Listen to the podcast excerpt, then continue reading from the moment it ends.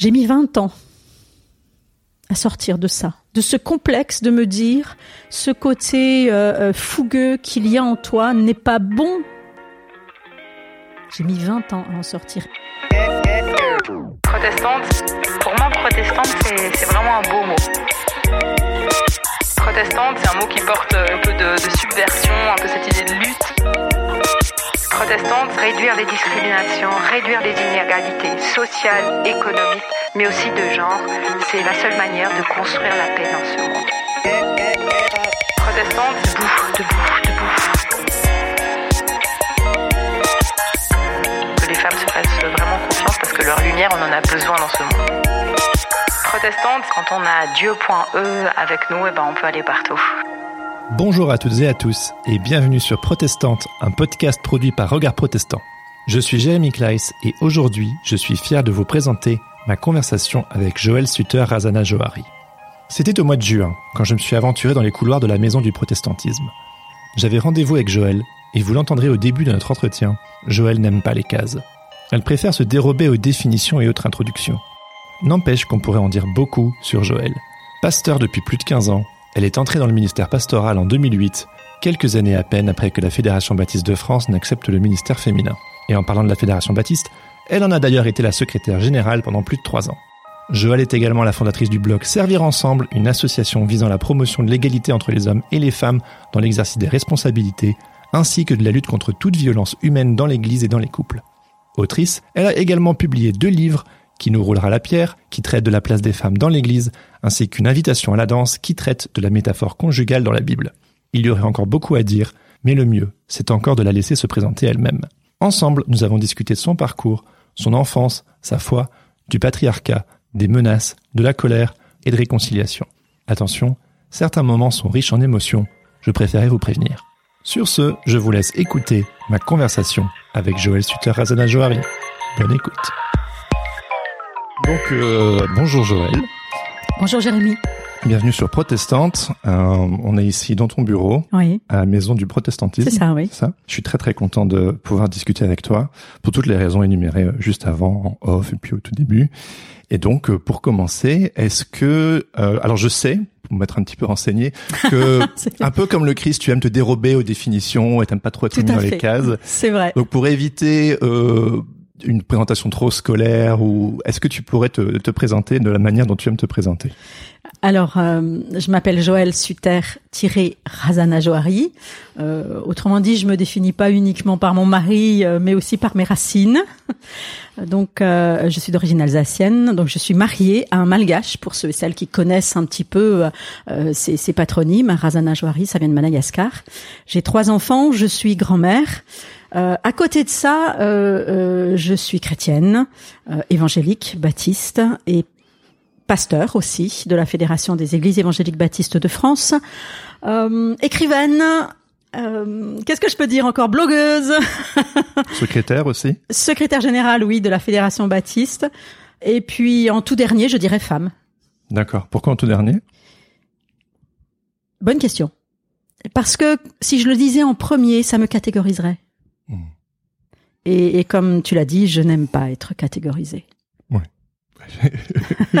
et la case femme est quand même une case très particulière à, à vivre. Alors, euh, la question pourquoi est vraiment bête, mais oui, parce que tu n'en es pas une. aussi. Bah, parce qu'il y a et, et on le sait, c'est un lieu commun ce que je vais dire. Il y a euh, des, des attentes qui sont innombrables et qui sont beaucoup plus nombreuses posées sur les femmes euh, que sur les hommes. Et euh, euh, voilà, et c'est quelque chose que j'ai mis euh, longtemps à comprendre, encore plus longtemps à à, à- à briser. Et, et du coup, voilà, c'est le dernier qualificatif que j'utiliserai pour me définir. On va plonger dans tout, dans tous ces sujets, dans, dans ton parcours. Et avant euh, d'aller parler, est-ce qu'on pourrait un petit peu remonter dans le temps? Est-ce que tu pourrais Mm. me parler un petit peu de ton arrière-plan personnel? Et à quel moment euh, la foi chrétienne euh, a fait son apparition dans ton, dans ta vie? Alors je suis d'origine catholique, une famille catholique pratiquante. J'ai donc suivi euh, tout le cursus habituel, hein, baptême, petite communion, grande communion, etc. Et, et je l'ai fait euh, avec une profonde sincérité. Euh, J'ai, j'ai, euh, je me souviens avoir posé des questions au prêtre de mon village en Alsace, euh, et des questions sincères, et je l'embêtais. Je l'embêtais sincèrement lui aussi parce qu'il n'avait pas de réponse à mes questions, il n'arrivait pas. Et en plus, je perturbais le cours de catéchisme. Alors ça, il supportait pas. Et, et du coup, euh, euh, quand j'ai fait ma, ma, grande confirmation, donc à 14 ans, je me souviens dans le cœur de hum, l'église de mon petit village d'Alsace, euh, en colère parce que la veille, le, prêtre n'avait de nouveau pas répondu à une question. j'ai dit, en regardant au plafond de la nef, si tu existes, je fais alliance avec toi mais tout ça là, et par le tout ça, je désignais euh, le, cœur de, l'Église, les prêtres, l'évêque qui étaient là. Tout ça là, c'est fini. Et à partir de ce moment-là, dans mon cœur, il y a eu une rupture avec euh, euh, l'Église catholique, avec ce système-là.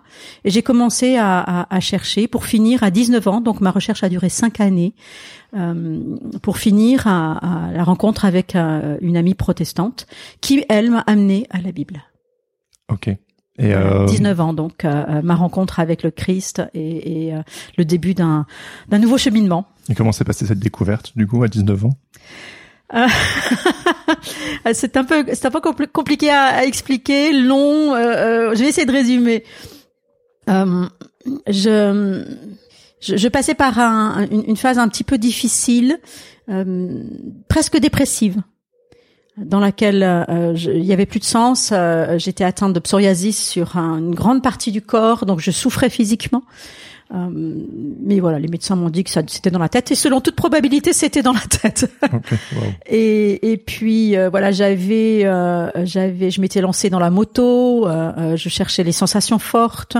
J'avais passé mon permis moto, ce qui était un scandale dans mon petit village. Et, et, et mais la moto aussi me décevait et, et je lisais la Bible depuis deux ans, donc j'avais compris que quelque chose résidait dans ce texte-là euh, mais je n'arrivais pas à, à, à, entrer pleinement dedans. Je sentais une résistance et je comprenais pas d'où elle venait ni ni pourquoi. Quand je priais, j'avais la sensation de prier face à une porte de frigo. Tout ça, ça a duré deux années jusqu'à m'amener dans un état intérieur de, de, de grande tristesse et de, de refus euh, quelque part de, de, de vivre. Euh, je m'enfermais dans ma chambre. Je me suis enfermée dans ma chambre pendant pendant plusieurs mois. Ah ouais. Et ma mère me nourrissait entre guillemets en posant l'assiette devant la chambre devant la porte de la chambre. Et euh, je vivais euh, fenêtre fermée, euh, donc j'étais vraiment pas bien. Aujourd'hui, je dirais que j'étais suicidaire. Hein.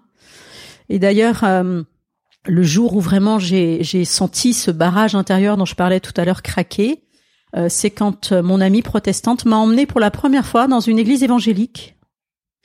Et, et, et, et, là, je me suis dit, c'est aujourd'hui. Il faut qu'il se passe quelque chose aujourd'hui, sinon je me jette sous un train. Je connaissais bien l'univers des trains parce que mon père était cheminot. Donc euh, c'est c'est ce qui m'est venu le premier. Et effectivement, ce dimanche-là, premier culte évangélique, j'entends ces, ces, ces, ces croyants chanter, vivre quelque chose de profond. J'ai essayé par mimétisme de faire exactement comme eux, c'est-à-dire que j'ai levé les mains, j'ai joué le, le, le, le mimétisme. Et très vite, je me suis dit, c'est faux, ce que tu fais, c'est pas ça. Et, et, euh, et là, un cri qui sort de mon cœur, mais pourquoi pourquoi moi je je peux pas être comme eux? Et là euh, euh, voilà une espèce de voile intérieur qui se déchire euh, et je comprends qui je suis devant Dieu. Mon mon identité de créature m'a sauté aux yeux.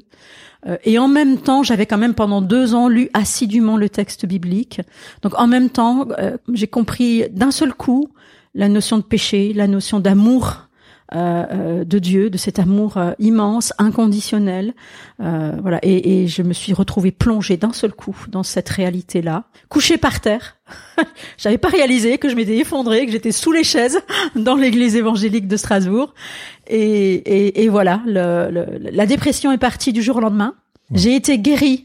En, en, fait, je me suis même pas rendu compte que j'ai été guérie de mon psoriasis. Oh en rentrant à la maison, euh, euh, euh, mes, parents ont été estomaqués de, de, de, du changement, même physique, qui, qui était advenu. Et c'était le premier jour des vendanges, je m'en souviens très très bien. La meilleure amie de ma mère, aujourd'hui décédée, qui oh, elle a rencontré une secte. Et ma mère qui répond c'est pas grave, je la préfère comme ça. c'est drôle. Et puis c'est huit jours après, donc on est rentré dans les vendanges. Il pleuvait à verse cette semaine-là, et moi je chantais au sol et mio. C'était la seule chanson que je connaissais euh, qui me qui me faisait du bien. Et, et, euh, et, au bout de huit jours, j'ai réalisé que je prenais plus mon traitement, donc ma crème à base de pétrole sur ma tête, sur mes épaules et partout. Euh, euh, et j'étais guérie du psoriasis.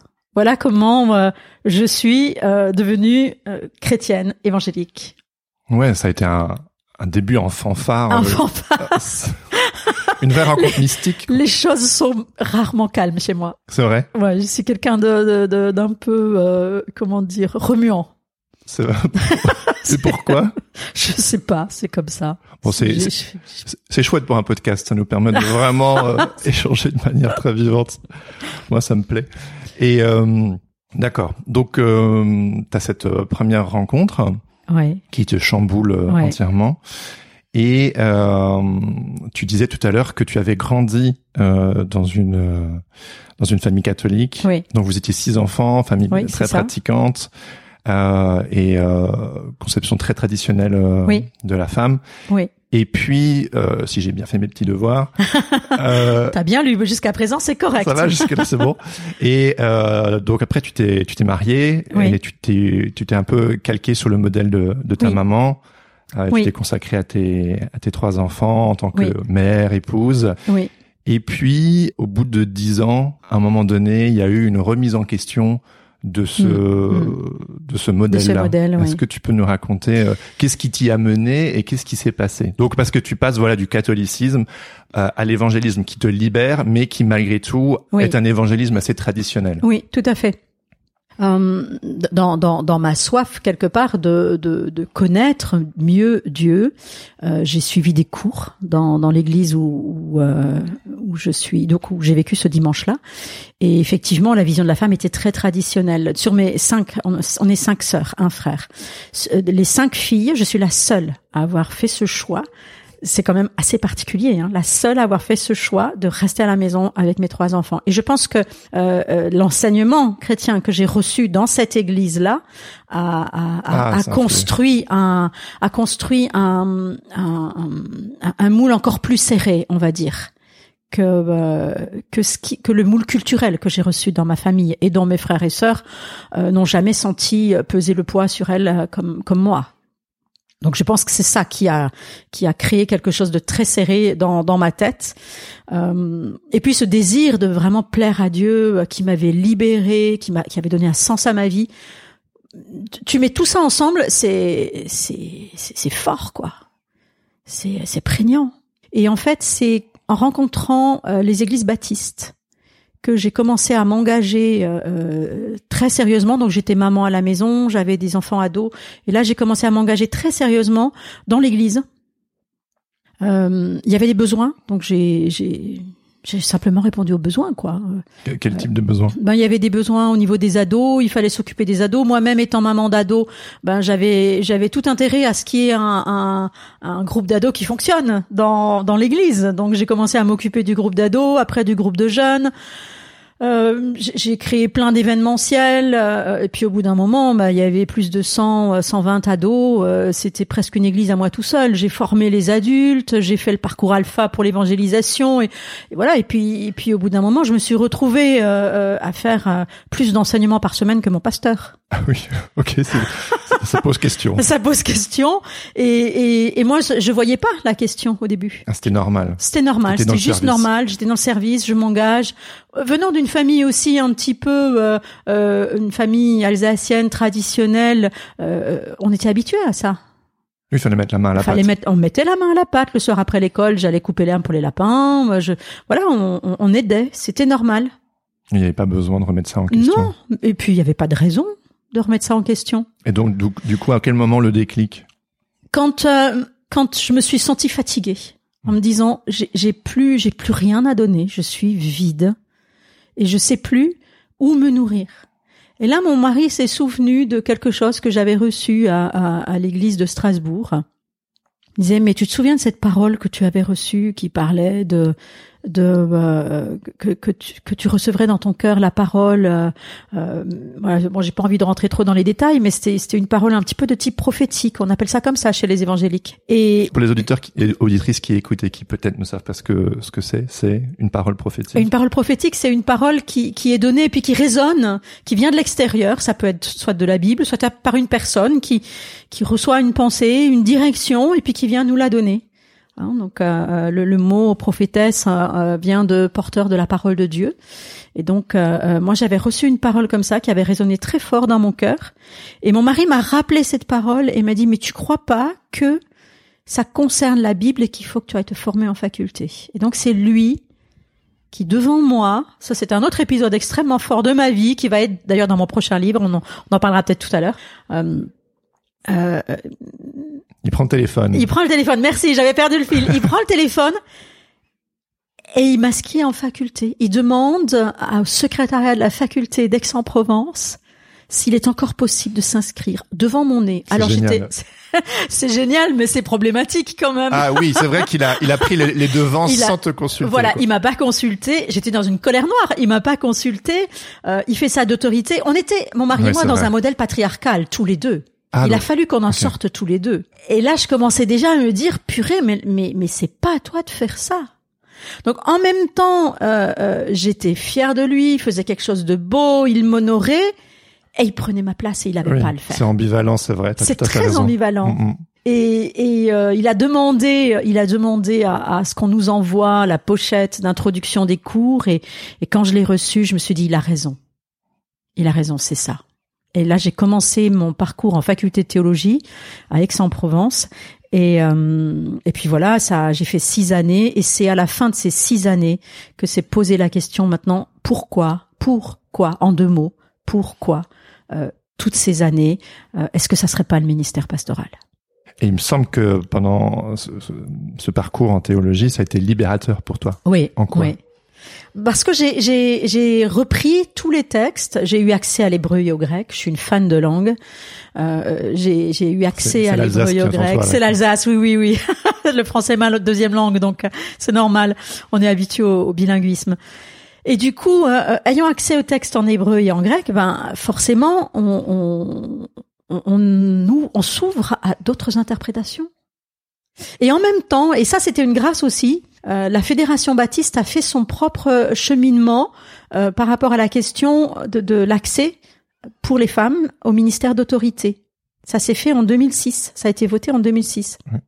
Et mon pasteur à Marseille, c'est n'étant pas lui-même versé dans l'hébreu et le grec, m'a demandé à moi de faire des études bibliques. D'accord. À l'église. Et donc j'ai dû étudier les positions pour, contre, euh, euh, et les présenter à l'église euh, locale. Et donc évidemment, bah ça, ça bouscule tous les tous les schémas. On s'interroge soi-même sur pour contre quoi? Pour contre l'accès aux femmes à des ministères d'autorité. Est-ce qu'une femme peut devenir ancienne? Est-ce qu'une femme peut devenir pasteur? Oui, gros sujet. Gros sujet. Pour moi, c'était non. J'ai commencé ces études bibliques en disant non, non, non, une femme n'a pas droit euh, à exercer un ministère d'autorité dans l'Église. J'ai terminé en me disant mais si, la route est ouverte. Mais il me semble qu'à un moment donné, tu voulais pas. Tu voulais. Oui, oui, je, je, je, voulais pas. C'était pas pour moi. L'accès était ouvert, mais c'était pas pour moi. Mais c'était une évidence. Il a fallu encore deux années pour que je réalise que oui, moi aussi, j'étais appelée à ça. Et donc, quand tu commences ton ministère en 2008, voilà. Presque. presque. Parce qu'en 2005, il y a l'ouverture euh, au, au, ministère pour les femmes dans la, Fédération baptiste de France. Euh, si je me trompe pas, ton premier culte que tu as célébré à, dans hmm. l'église évangélique d'Annecy, tu l'as célébré devant 12 personnes, dont 5 personnes de ta famille. Oui, c'est ça. Les deux. Moi, je suis dans les 12, oui, c'est ça. si tu nous racontes un peu cette prise de... C'est une église, c'est une église qui, qui n'avait plus de pasteur depuis 8 ans, euh, donc en grande souffrance. Euh, euh, mais à ce moment-là, au moment du culte, où j'ai fait ce culte, euh, j'étais déjà convaincue. Il y, avait plus de, il y avait plus de barrière en moi. Euh, euh, j'étais à ma place. Il y aurait pu avoir euh, cinq vaches, trois moutons et une seule, un seul être humain, ça aurait été pareil. Mmh. Ça aurait été exactement pareil. D'ailleurs, je me souviens qu'un jour, et c'est très très drôle, j'en parlais avec ma fille. On, on, on était parti se promener derrière les montagnes d'Annecy. on voyait des vaches partout. Et elle me disait, mais maman, euh, euh, est-ce que tu vas rester pasteur toute ta vie? Et je lui disais, ben écoute, je sais pas, peut-être. euh, le chemin est long, euh, on va voir. Euh, elle me dit comme ça, euh, non mais moi je suis sûre que tu vas rester parce que même si un jour tu quittes Annecy et que tu te retrouvais là. Et elle me montre une espèce de masure qu'il y avait dans la campagne, au plein milieu d'un champ avec plein de vaches.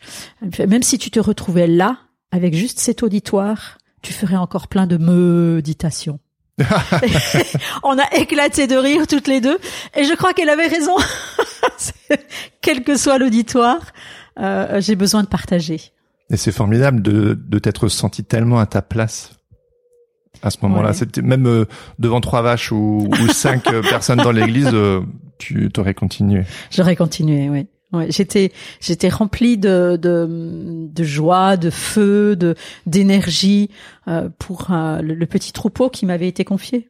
Et sachant que du coup cette prise de position arrive euh, trois ans après l'ouverture au ministère Mm. féminin. Alors c'est une question super convenue, tu m'excuseras. Mais du coup comment comment ça s'est- comment ça s'est passé pour toi et comment tu l'as vécu euh, euh, vu que c'était un peu une nouveauté dans la fédération? Oui.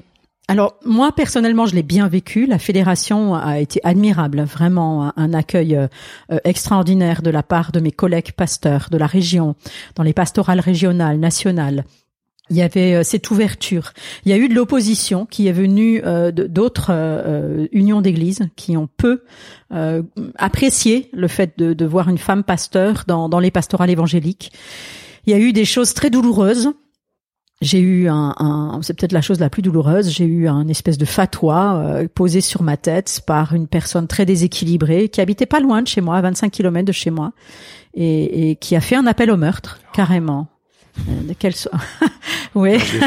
Sur un sur un site, un, un, un blog, euh, voilà, l'équivalent de Facebook dans, dans les milieux chrétiens. Je ne citerai pas. Ce monsieur a été vite euh, euh, éradiqué. Mais euh, mais ça a été très violent. Alors je ne me souviens plus vraiment de, de l'appel au meurtre sur moi. Euh, il demandait à ce que je sois défenestrée comme Jézabel, etc. La phrase qui m'a vraiment violemment choquée parce que j'étais en difficulté avec mon fils, euh, mon plus jeune fils qui était ado à ce moment-là, c'est la phrase où il disait, je cite, parce que ça m'a, c'est une phrase qui est, qui est marquée dans ma tête euh, au fer rouge, que ces enfants soient tués pour la plus grande gloire du nom de notre Seigneur Jésus-Christ. Ça m'a percuté comme un camion. Et là, j'ai vacillé. Et parce que justement, je vivais euh, c- cette difficulté, une difficulté très particulière avec mon fils euh, à cette époque-là. Et, et là, je me suis dit, euh, t'as fait la plus grosse connerie de ta vie. Tu vas perdre ton fils. Et il a fallu quelques heures pour que je, je revienne sur un terrain sécure en me disant non, euh, mon ministère pastoral est une bénédiction pour moi et pour ma famille. Il m'a fallu quelques heures. Ah, C'est d'une violence. C'est d'une euh, violence terrible. Et le pire, le pire, c'est que j'étais tellement, je m'étais tellement préparée à vivre des oppositions que euh, quand mon mari juriste m'a dit Joël, on porte plainte parce que j'avais le nom de cette personne, on porte plainte. J'ai dit non. J'ai dit non. Tu te rends compte? J'ai dit non Ouais. Pourquoi? Parce que parce que pour moi c'était normal. Ah oui, c'était attendu. C'était attendu, je m'y attendais, donc c'était normal. Il fallait que je tienne bon, il fallait que je sois dans l'amour, il fallait et je me battais pour lutter contre l'amertume, contre la colère, contre toutes ces choses. Et à aucun moment, à aucun moment, je me suis dit faut que je porte plainte. Aujourd'hui, tu, si tu revis Alors, la même chose, tu ferais quoi C'est quand Anne Soupa a fait euh, autour d'elle ce groupe de femmes qui ont réclamé euh, euh, d'être, euh, d'avoir accès à l'évêché. Donc c'est il y a pas longtemps, ça, il y a quelques années. Euh, L'une de ces femmes a reçu des menaces du même genre. Et elle a dit, elle a écrit un article, elle a dit je porte plainte parce que elle a énuméré ses raisons. Et là, ça m'a percuté. Hmm. Donc euh, euh, j'ai réalisé, donc c'est il y a quelques années, hein, euh, que euh, le patriarcat n'était pas encore entièrement sorti de ma tête. C'est énorme ce que je dis. J'ai 61 ans. Le patriarcat n'est toujours pas sorti pleinement de ma tête. Parce que s'il était sorti de ma tête, j'aurais porté plainte à ce moment-là. C'est inadmissible de dire des choses comme ça sur un réseau social. Mais je, je, je, suis un peu sans voix en t'écoutant. Je, je, j'accuse le, Le choc. l'information. euh, Bah, toutes les personnes à qui j'en parle mm, sont comme toi, ébahi en disant c'est pas possible. Alors, je, je sais que c'est une personne qui sortait d'un milieu extrêmement sectaire, fermé, et qui avait peur pour l'intégrité de l'Église. Et dans son texte, on le lisait bien, cette peur pour l'intégrité, la pureté de l'Église. Mais en même temps, je pense que cette personne n'avait pas conscience de la violence de ses propos. Et toute personne qui s'oppose à nous, sur mon blog Servir ensemble que j'ai créé en 2016, on a régulièrement des attaques et des choses du même genre. Ces personnes-là ne réalisent pas la, la violence de leurs propos, la difficulté qu'on a, nous, après, à rester dans une position d'ouverture, d'accueil. Parce que quand on, quand on manifeste de la colère, Mm. on est pointé doublement. Oui, évidemment. On n'a pas le droit d'être en colère. Alors que si. Enfin, je veux dire, c'est une. C'est un cercle vicieux. Ouais. Mais euh, j'ai aussi accusé le coup euh, de ce que tu me disais à 61 ans. Euh, le patriarcat n'est pas sorti de ma tête. Je l'ai réalisé donc à ce moment-là, quand euh, et, et- et c'était un choc pour moi aussi. Je pensais vraiment m'être libérée de toute cette conception de la place de l'homme, de la femme. Eh bien non. J'ai considéré que c'était normal et je ne me suis pas défendue. Je me suis laissée sacrifier comme un agneau. Et aujourd'hui Ah, Aujourd'hui, je porterai plainte immédiatement. Et par rapport au patriarcat? Je ne sais pas. Je pense qu'il y a, il y a des angles morts euh, dans, dans, dans chacune de nos vies. Il y a peut-être encore des angles morts en moi que j'ignore, que je ne vois pas, et qui me seront dévoilés au fur et à mesure des, de, de, de mes expériences de vie. En tout cas, c'est un sujet que tu as pris à bras le corps. Hein. Ouais. Euh, déjà, donc ton ministère, ton engagement euh, en tant que femme, et puis aussi ton travail d'autrice. Donc, Mhm. euh, où tu ton ton blog. bon, il y a plusieurs angles où, où on peut aller. J'ai un petit peu un petit fil chronologique dans la tête. vas-y, vas-y. Il y a euh, qu'est-ce qui est sorti d'abord, le, le blog ou le ton premier livre qui nous roulera la pierre Alors, le, le, les deux sont, sont nés ensemble dans ma tête. Ok, tu nous racontes Le, le premier livre, donc qui nous roulera la pierre, euh, qui, qui s'étend sur donc une analyse de sur de Genèse 1 à Genèse 3 et 5, euh, était était destiné à, à aider les femmes, les jeunes femmes qui pensaient avoir un ministère, donc à les aider à, à, à avancer, à, à faire fi de ces pierres sur euh, leur chemin. Parce que le, le, le, le titre même du livre est, est, est parlant. Qui Ah nous oui, roulera oui. la pierre Personne n'a roulé les pierres sur ton chemin, c'est Christ qui les a enlevées. Voilà, c'est bon. Donc si tu les tolères encore, toi, femme, Oui. c'est toi qui as un problème. Bouge-toi, quoi. en gros, c'est dit plus gentiment dans le livre, mais en gros, c'est ce que ça veut dire. Et, et je me suis dit, en même temps que j'écrivais ce livre, je me suis dit, ça suffit pas. Ça suffit pas. Les femmes ont besoin de relations, elles ont besoin de de vis-à-vis, elles ont besoin de parler. Moi, j'ai eu besoin de parler. Donc, qu'est-ce que je fais? Eh bien, je crée un blog et je cherche des relais, des femmes relais pour encourager les petites jeunes. Et pour que le blog soit prêt à la sortie du livre, j'ai créé d'abord le blog, qui au début s'appelait Qui nous roulera la pierre. Ah oui, d'accord. C'était un projet de livre. c'était enfin, le, c'était le projet du livre. hein.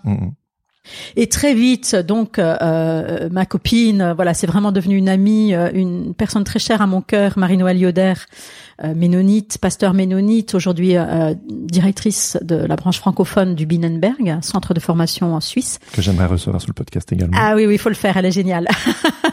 Petit quart d'heure pub. Voilà. Donc elle, elle avait envie de faire ça, mais elle osait pas parce que elle connaissait le travail qu'il y avait derrière. Moi, je suis un peu une fonceuse, je défriche des chemins, et donc j'y suis allée sans rien connaître de ce que ça signifiait tenir un blog. Mm. J'ai foncé. La fleur au fusil, La fleur au bouche fusil, en euh, voilà, exactement. Je fonce, je sais que c'est ça, donc j'y vais. Et donc très vite, Marie-Noël Yoder vient avec moi. On crée euh, euh, euh, ce blog, euh, on, on l'alimente avec des articles. Ça marche très très vite. Ça se répand comme une traînée de poudre dans plusieurs pays francophones. Euh, Ça répond à un besoin évident. ça répond à un besoin évident en francophonie. L'équivalent existe dans les milieux anglo-saxons, en Mhm. langue anglaise, en langue allemande, euh, euh, en espagnol, mais il y avait rien euh, dans les milieux français. Et, et au bout d'un certain temps, on se rend compte que, euh, voilà, on en a parlé un petit peu en off. On peut pas parler de la place des femmes sans parler de la place des hommes. Mm. C'est impossible. Parce que en Christ, il n'y a plus ni homme ni femme, et que de toute façon, sur la terre, il y a deux manières d'être humain. Il y a la manière masculine et la manière féminine. Point, barre. Et donc, en parlant des femmes, forcément, on fait bouger la ligne et on parle des hommes. Hmm. Et du coup, on a cherché euh, euh, un petit peu euh, une nouvelle manière de concevoir ce blog qui s'adresse aux deux. Oui, d'où le, titre Servir ensemble. Voilà, et c'est devenu servir ensemble. Voilà, ça nous semblait euh, plus juste pour ne pas être dans en- dans, dans le frontal euh, avec euh, euh, la jante masculine. Quand on me dit Joël, tu es féministe, je dis non. Oui, je sais, oui, pourquoi. Je- mais, mais parce que je ne suis pas féministe, je revendique une manière d'être qui n'a rien à voir avec euh, le fait d'être seulement femme. Je Hmm. revendique une manière d'être humain. Hmm.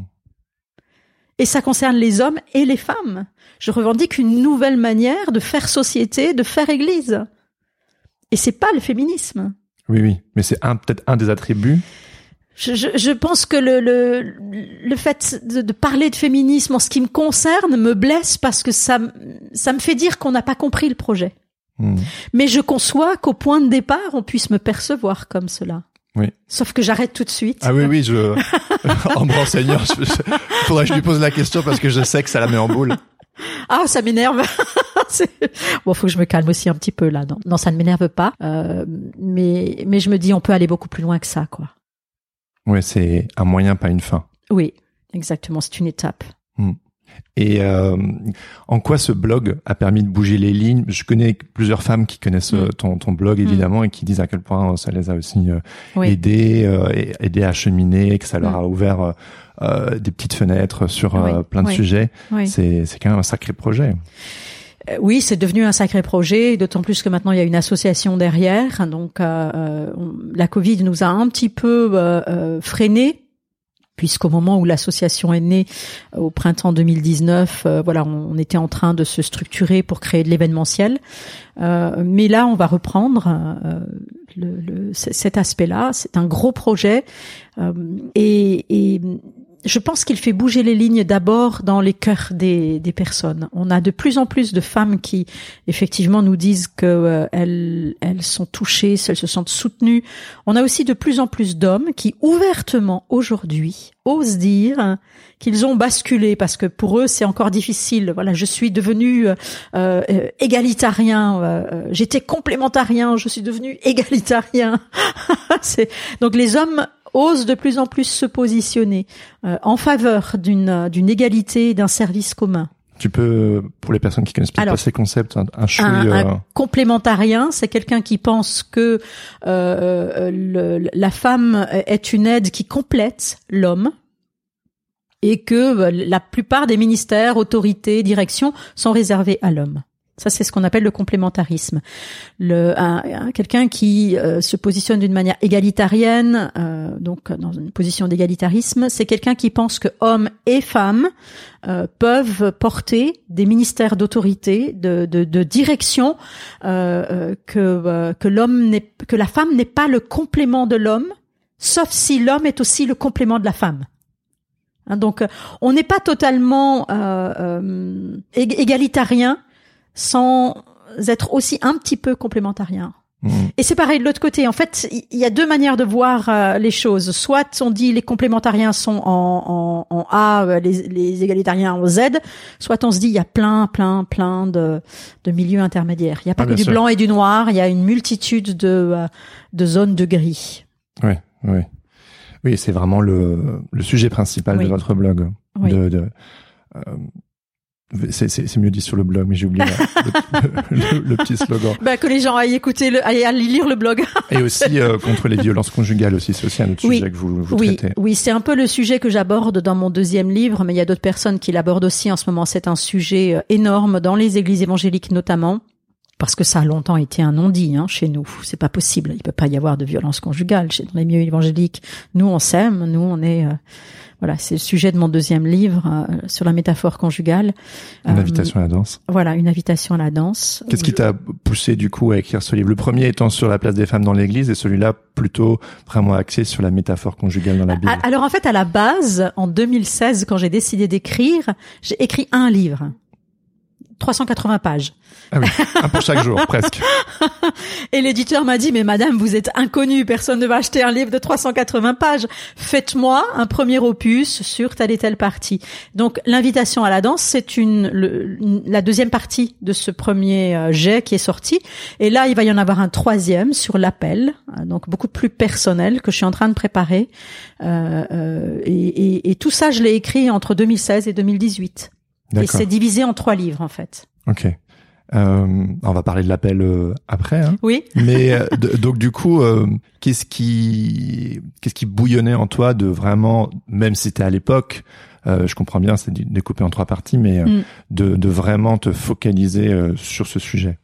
Je, je, crois que le couple est un sujet majeur dans nos églises évangéliques, mais aussi dans la société, partout, euh, parce que c'est l'un des lieux euh, sur lequel on fantasme le plus en tant qu'être humain. Hein, ce, cette manière de se compléter en, en, en créant un couple.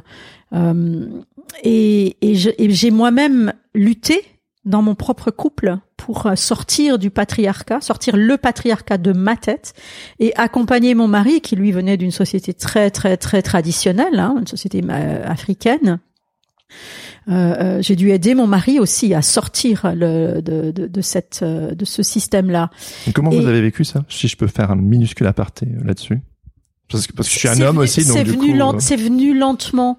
C'est venu très lentement. Et cette sortie du, du, patriarcat, tous les deux, c'est venu très lentement et de manière très différente pour lui et pour moi, euh, en sachant que moi je suis quelqu'un qui pulse beaucoup, j'aime faire bouger les choses. Et, et euh, j'ai bousculé mon mari. Quand j'ai compris un certain nombre de choses, je l'ai bousculé, je l'ai, j'ai été moi-même parfois extrêmement agressive envers mon mari dans certains de ses fonctionnements, je me suis révoltée contre lui, donc euh, heureusement qu'il est malgache, il est très doux. même si lui aussi parfois euh, peut être euh, euh, un peu punchant. Donc ça n'a pas toujours été très rose dans, dans notre vie de couple. C'est quoi ce que tu avais compris? Tu dis quand j'ai compris certaines choses. Eh bien que que notamment son, sa manière de, de, de découper ce que moi j'avais à faire et ce que lui avait à faire, aussi bien au niveau de nos enfants qu'au niveau de, de la domesticité, euh, que de la, la, projection professionnelle. Euh, Jusqu'à il n'y a pas longtemps, euh, euh il, euh, il, me disait dans telle situation, quand on parle le soir comme ça, d'une façon euh, informelle, il me disait non mais là tu comprends, faut pas que tu fasses comme ça, faut que tu fasses comme ça, faut pas que tu dises comme ci, faut pas que tu dises comme ça. Mais je disais mais Tina, Tina c'est le prénom de mon mari, mais Tina c'est à moi de, de décider ça. Et, et, ah oui, c'est vrai, pardon, excuse-moi. Donc voilà, c'est ce positionnement un peu paternaliste au-dessus, qui sait mieux que moi. Il a mis très longtemps à sortir de ça, très très longtemps. Donc euh, c'est un exemple.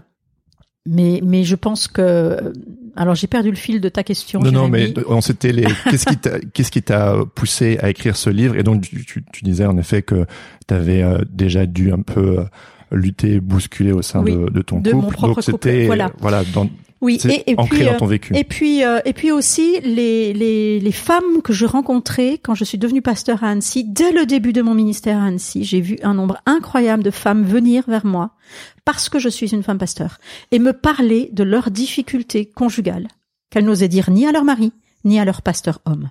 Hmm. Des, des femmes d'autres églises c'était quoi le genre de difficultés euh Ah ben des difficultés euh, d'ordre relationnel, psychologique, des humiliations vécues, des violences sexuelles, euh, voilà tout un tas de, de choses. et elles n'osaient pas en parler parce que la théologie implicite véhiculée dans leur Église les, les amenait à penser qu'elles ne pouvaient pas en parler, qu'elles n'avaient pas le droit d'en parler, qu'elles ne seraient pas entendues si elles en parlaient.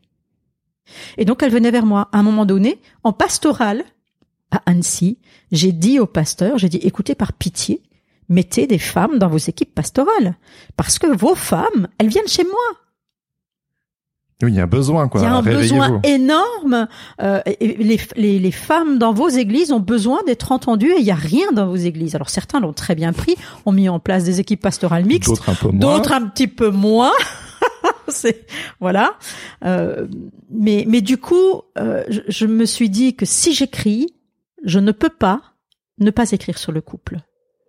Parce que euh, euh, euh, il y a un besoin encore plus criant peut-être que, que sur l'identité de la femme. Bah, tu as écrit quelque chose dans ton livre qui m'a beaucoup touché et interpellé, c'est notamment ce cette euh, lente dépersonnalisation qui, qui s'opère euh, parce qu'on essaie de se conférer, enfin que les femmes euh, adhérant à cette vision-là et cette, ces croyances-là, comment dire, s'obligent à rentrer dans un moule. À rentrer dans un moule. Et c'est presque de l'ordre du trauma psychologique. C'est ça, exactement. Exactement.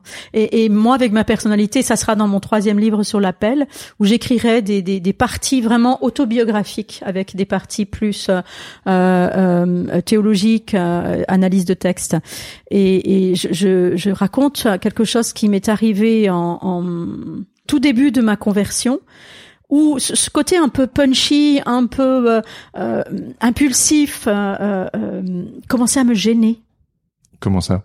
Bah, euh, je me suis dit c'est c'est pas chrétien, c'est pas juste, c'est pas bon, c'est pas une bonne chrétienne entre guillemets. Entre guillemets. Oui, parce que je fais les guillemets là. Oui, oui, je, je, le dis pour les auditeurs et T'es pas une bonne chrétienne en étant comme ça. Faut que tu sois calme, faut que tu sois douce, oui. faut que tu sois gentil, faut que tu souris.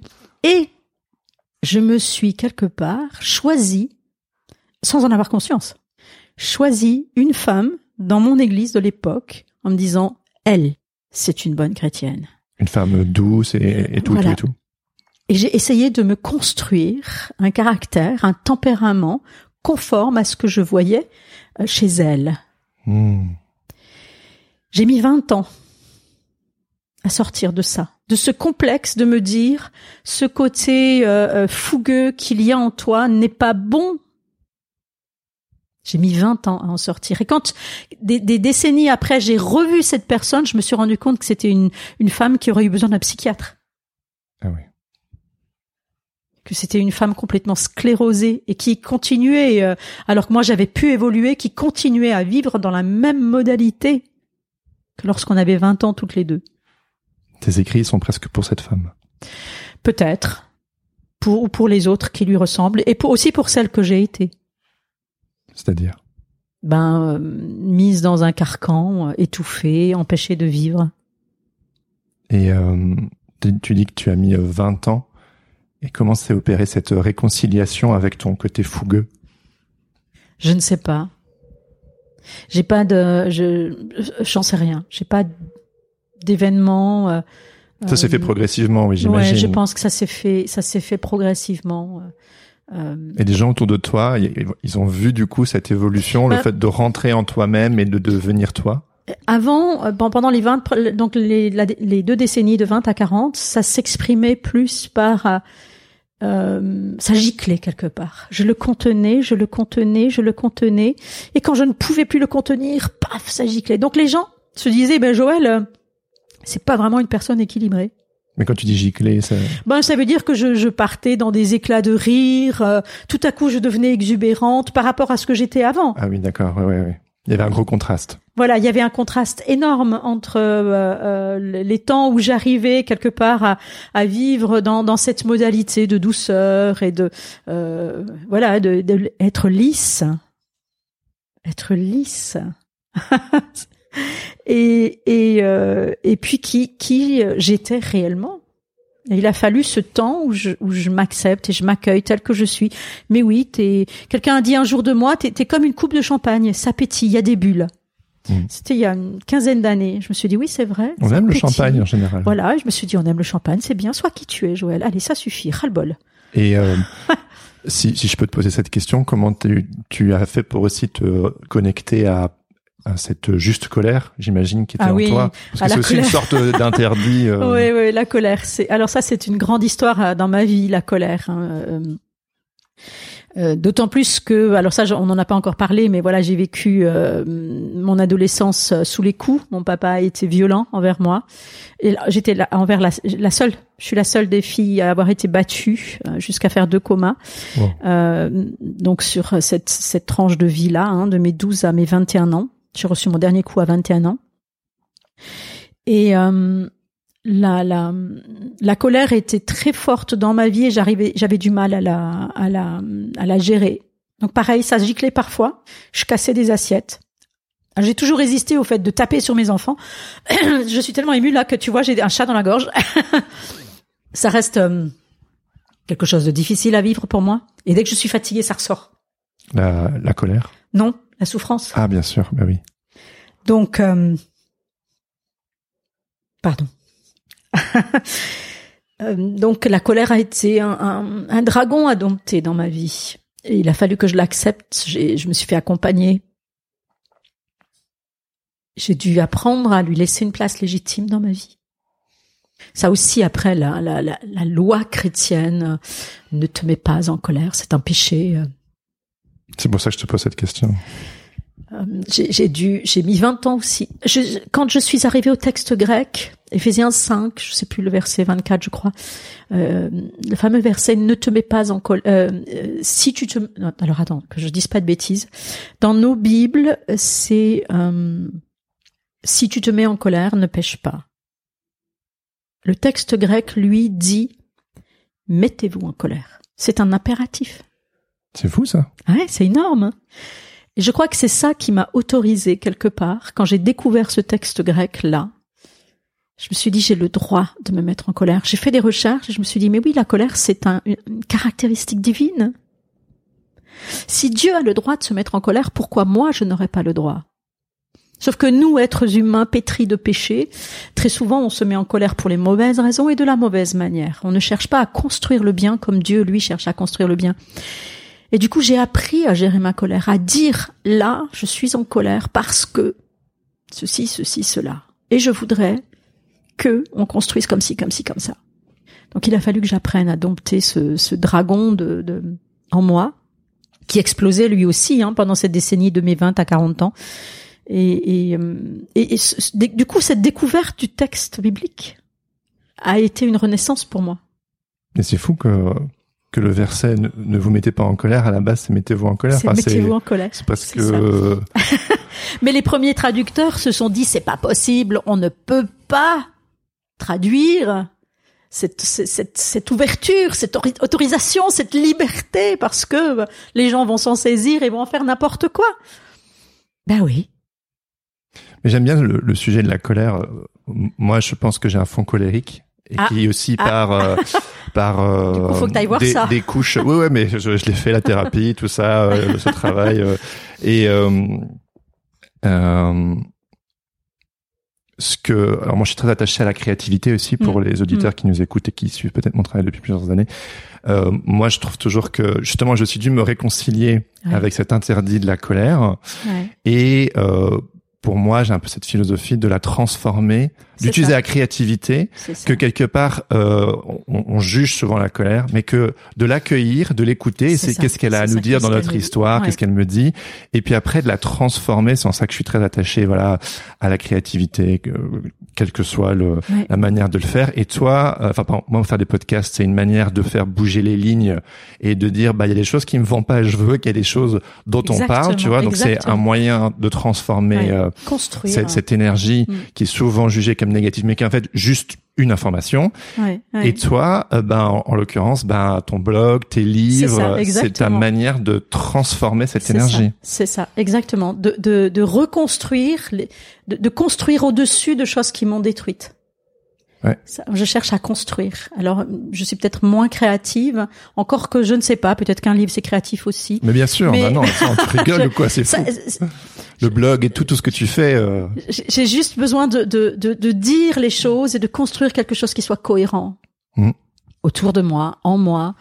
Euh, c'est rédemptif aussi, je trouve. oui, exactement, exactement. C'est te réapproprier ton histoire C'est ça. avec les ça. différentes parties dont tu nous as parlé, qui sont aussi Ouais.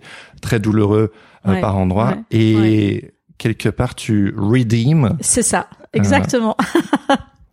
exactement. Je participe à, à, à ma rédemption. Et, et je crois que euh, la chose la, la, la plus importante pour moi aujourd'hui, c'est de ne plus être passive. Réduit à cette passivité à laquelle on réduit souvent les femmes. Euh, et c'est valable aussi dans les milieux évangéliques, encore plus dans les milieux évangéliques. Et les hommes aussi sont réduits à cette passivité lorsque quelque part on fait d'eux d'éternels enfants. Et, et, et j'ai- j'ai- quand j'ai découvert les, les milieux protestants, réformés, luthériens, euh, euh, avec euh, avec cette profondeur de réflexion, une forme de maturité et une forme aussi de responsabilité personnelle. On se responsabilise devant Dieu. On est certes enfant de notre Père céleste à vie, mais il y a des lieux où on est des adultes et où on est des alter ego avec Dieu dans un parler dans un interface d'adultes. J'ai découvert ça dans les milieux littériens et réformés et je leur en suis éternellement, entre guillemets, reconnaissante parce que ça m'a permis de franchir une, une, marche supplémentaire et de me dire, Joël, au lieu de m'asseoir, me mettre à genoux et de dire, Seigneur, qu'est-ce que tu veux? Ce qui est une bonne chose. Ah oui, oui, ouais, j'ai C'est une bonne chose. Mais, mais de me dire, Joël, qu'est-ce que tu veux toi? Mmh. Qu'est-ce que moi je veux? Et c'est un peu mal vu parce que c'est mais oui parce que oh là là mais, mais tu deviens autonome mais tu n'es plus rattaché à Dieu tu n'es plus dans la soumission à Dieu. Bien sûr que si. Lorsque les les les, les dans la parabole des talents par exemple je prêche souvent là-dessus en disant mais euh, les gugus qui ont reçu leurs talents ils sont pas allés faire cinq jours de jeûne et prière hein. Ils ont pris leurs talents ils les ont tout de suite mis en œuvre hein. et la Bible n'explique pas ce qu'ils ont fait. Ils l'ont ils ont pris ils ont fait. Mm. et nous on euh, pendant des décennies, j'étais là, Seigneur, qu'est-ce que tu veux? Et j'ai jeûné, j'ai prié, et c'était une bonne chose. Oui, mais ça te maintenait dans une position de non-action. Exactement, exactement. Trop longtemps passive, trop peureuse, impuissante. Et, et aujourd'hui, je me dis, qu'est-ce que Dieu a mis en moi et que je suis chargée de développer? Et du coup, je regarde vers moi. Et pour moi, ce n'est plus euh, un regard qui éloigne de Dieu. Quand je regarde vers moi, ce n'est plus un regard qui m'éloigne de Dieu. À la manière de Saint Augustin qui dit Connais-toi toi-même et tu connaîtras Dieu. Dans le sens où je, découvre ce que Dieu a, en découvrant ce que Dieu a mis en moi, euh, je découvre aussi Dieu. Tu peux développer aussi un petit peu cette question de l'autonomie? Ça m'intéresse. J'ai pas vraiment réfléchi. C'est, c'est, euh, je suis. Alors, je, je réfléchis un petit peu en spirale à la manière où j'écris à la manière dont je fais un puzzle pièce après pièce, je construis quelque chose. Il m'arrive aussi de déplacer des, des, pièces du puzzle et je suis en train de, de, de, de réfléchir là-dessus pour, euh, la, la dernière partie de mon prochain livre. Qu'est-ce qui est de l'ordre de ma responsabilité personnelle? À quel moment est-ce que je franchis cette ligne où de, d'une autonomie bien gérée devant Dieu, je deviens rebelle? J'ai pas encore décidé. J'ai pas encore euh, euh totalement euh, finalisé ça je relis aussi Dietrich Bonhoeffer. Hein, qui, parle de cette, ce bon vieux Dietrich, qui parle lui d'une d'une humanité mature qui entre dans la maturité, que dans cette maturité-là, la place de Dieu est tout autre. Donc je peux pas vraiment répondre encore à ta question, ou alors peut-être que je ne veux pas encore répondre à ta question. C'est pas mature. On se reverra dans un an pour euh, rediscuter de ça. Dans une année. Mais oui, mais ça vient aussi euh, entrer en écho. Euh, je, je, je, ne suis pas une femme, mais euh, ce côté, tu vois, par exemple, le sujet de ton livre qui nous roulera à la pierre. Mm. Je me souviens que plus jeune, j'étais souvent frustré de devoir tout le temps demander l'autorisation pour les responsables, pour faire mettre un, ou, l'autorisation au texte aussi. Genre, est-ce que c'est théologiquement juste? Et à un moment donné, j'en ai eu marre en fait. J'ai tout claqué en mode mais je préfère vivre dans ma fragilité, ma vulnérabilité et euh, éventuellement me planter, mais me sentir vivant, plutôt que de rester dans, plutôt que d'attendre qu'on me donne l'autorisation ou de rester sclérosé à attendre euh, que je sois théologiquement le plus juste. Et je, ça, ça, ça m'allait pas. Et et c'est vrai que j'ai eu besoin aussi à un moment donné de rentrer dans cette complexité. Euh, d'où ce podcast et un peu tout ce que, tout ce que j'essaie d'entreprendre. J'ai, euh, vu que je te l'ai dit, j'ai aussi grandi dans les, enfin, dans les milieux évangéliques. Dans les milieux évangéliques. Aujourd'hui, j'explore euh, après quelques années de break, euh, j'explore plutôt le milieu luthéro-réformé qui me fait beaucoup de bien. Et euh, j'avoue que la vision pluraliste, hmm. la vision, la, compréhension plurielle des textes, etc., ça me fait énormément de bien aussi, parce que pendant un temps, j'étais genre si c'est comme ça, si c'est une vision euh, littérale, euh, qu'une seule manière de voir les choses. Je n'arrive pas à m'y conformer et mm. ça m'a aussi fait violence. Euh, et il y avait un moment donné où j'étais genre mais zut quoi. Est-ce que c'est euh, eux qui décident pour moi euh, ce que c'est être un chrétien ou non, ou est-ce que je peux me l'approprier, tu vois mm. C'est en ça que tous ces sujets au final viennent faire écho. Et euh, je te dis ça parce que tu m'as parlé de passer de de l'enfance de la foi au mm, final à une foi d'adulte. Et euh, je me souviens que c'est ce qui m'est le mot qui m'est venu quand j'ai terminé le livre euh, L'autre Dieu de Marion Muller-Collard. C'était genre il est temps de grandir.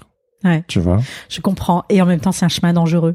C'est-à-dire? Bah parce que euh, euh, euh, dans ce, dans ce, c'est un chemin dangereux et c'est un chemin aventureux. Euh, il nous ouvre plein de pistes. Mais quel chemin? Bah, ce, ce, ch- ce chemin d'adulte, Ah oui, bien sûr, ouais. ce chemin d'adulte, hein, euh, euh, c'est- un, un, un chemin extraordinaire. Euh, je, je sais pas, c'est quelque chose que, que je découvre et, et je, je ne me sens pas encore pleinement rassurée sur ce chemin-là. Mhm. D'où peut-être le fait que je le vois comme un chemin dangereux, mais j'y marche et et, et je, je, je tâtonne. euh, parfois, je me plante, euh, mais je sais que que c'est le chemin pour moi aujourd'hui. Donc, Ça te rend vivante? Je me sens vivante depuis longtemps, même si on, on peut être blessé et, et, et vivant. Euh, c'est une expression que je n'utilise plus, se sentir vivant. Ah oui. Non, parce que que je le sente ou que je me sente pas vivante, je suis vivante. Hmm. Euh, les premières années d'adulte de ma vie, 20 ans, 30 ans, 40 ans, j'étais profondément blessée, je le savais, je savais pas comment en sortir. Euh, et finalement, c'est la profondeur du texte, de la rencontre avec le texte biblique euh, en tant que tel, en grec et en hébreu, qui qui m'a amené à, une forme de délivrance et de renaissance. Euh, mais j'étais vivante, malade, mal en point, mais vivante. D'accord. Qu'est-ce que tu désires pour les prochaines euh, années? J'ai vécu euh, ces, trois dernières années de, ministère de secrétaire général ici dans une urgence euh, absolue. C'était trois années compliquées parce qu'il y a eu la Covid, euh, euh, il y a un, changement de gouvernance maintenant la Fédération Baptiste, donc ce sont des années très complexes à vivre. J'ai du mal à me projeter dans un dans un au-delà. Je sais qu'il y a ce livre. Voilà, sur l'appel, euh, qui que j'ai commencé donc à écrire en 2016 et, et que j'ai repris euh, euh, il y a peu de temps en comprenant que euh, j'allais pas en- passer dans un deuxième mandat euh, à ma propre décision. Hein. Donc j'ai repris ce, ce manuscrit et je suis en train de le, de le, de le travailler. Au-delà de ça, donc la reprise du ministère pastoral à Joinville-le-Pont et euh, ce livre-là, je n'ai aucune euh, idée de ce qui va m'attendre. Je sais qu'il y aura de belles choses parce que je ne permettrai pas qu'il n'y ait plus de belles choses dans ma vie. Jusqu'au dernier jour, j'ai pris comme, comme, euh, comme phrase euh, de ma vie, euh, voilà cette phrase de Martin Luther qui disait si le Christ revient demain, aujourd'hui je plante un arbre. Jusqu'au bout, jusqu'au dernier jour, jusqu'à mon dernier souffle, je, je travaillerai à plus de vie, à plus de fruits. euh, donc, je ne sais pas ce qu'il y a devant moi, mais il y aura des belles choses, ça c'est sûr.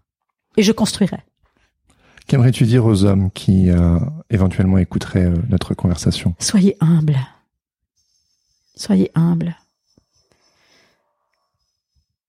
Je pense que beaucoup d'hommes sont enfermés dans leur savoir, dans leur compréhension de qui ils sont,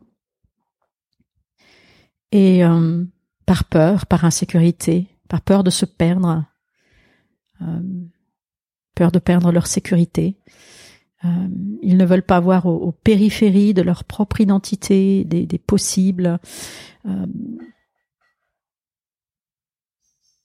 J'aspire à voir une nouvelle génération d'hommes et je les vois, je vois mon gendre euh, qui, qui est trempé de cette humilité-là. Et euh, il y en a encore trop, surtout dans nos églises évangéliques, qui sont euh, pétries de certitudes.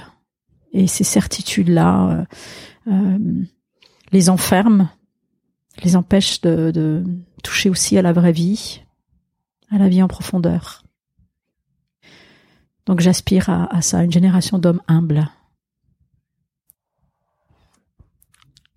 Euh, merci. ça va? Ouais. Tu retrouves tes mots? Ouais, merci. Euh, Qu'évoque pour toi le mot protestante?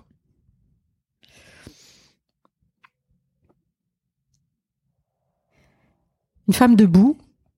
Je, je reprendrai le- le- l'expression euh, soli coram deo qui a, qui a façonné le protestantisme depuis ses débuts, euh, depuis Martin Luther, lié par sa conscience.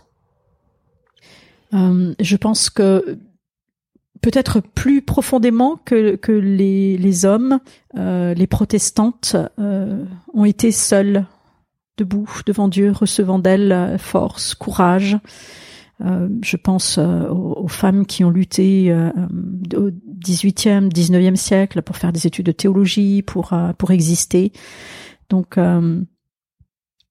je pense, c'est peut-être un petit peu abusé de le dire, mais je pense qu'un plus grand nombre de protestantes que de protestants ont vécu cela. c'est osé, je sais. Ah non, non, mais euh, ça doit, ça doit être dit. Euh, bah merci beaucoup, Joël. Merci, merci à toi, Jérémy. Merci pour ta, ta capacité à accepter d'être fragile. C'est c'est important. Enfin bref, je sais pas comment le dire autrement. Merci beaucoup, merci beaucoup à toi et euh, ben bonne suite dans tous tes projets du coup. Merci Jérémy. À bientôt. Au revoir. C'était ma conversation avec Joël Sutter Razanojoari. Merci Joël pour ton temps, ta bienveillance et ta vulnérabilité. Si son histoire vous a touché, n'hésitez pas à le lui dire je vous invite également à visiter le blog Servir Ensemble, ainsi qu'à vous procurer ces deux livres qui nous roulera la pierre, paru aux éditions Empreinte, ainsi qu'une invitation à la danse, paru aux éditions Olivetan. Ce podcast est produit par Regard Protestant, qui propose chaque jour un regard sur l'actualité vue par les médias protestants. Pour en savoir plus, visitez www.regardprotestant.com. Si cet épisode vous a plu, n'hésitez pas à le partager avec vos amis, à mettre 5 étoiles sur Apple Podcast ou à laisser un commentaire sur Spotify. Ça aide vraiment le podcast à se faire connaître de plus en plus. Vous pouvez également m'écrire pour me faire part de vos retours ou me faire des suggestions d'invités sur le compte Instagram at protestante-du-bas podcast. Vous retrouverez toutes les informations dans les notes de cet épisode. Je termine en remerciant Laurent Bazar pour l'habillage sonore de ce podcast. Sur ce, je vous donne rendez-vous dans deux semaines pour un nouvel épisode. En attendant, bonne semaine à toutes et à tous. Ciao ciao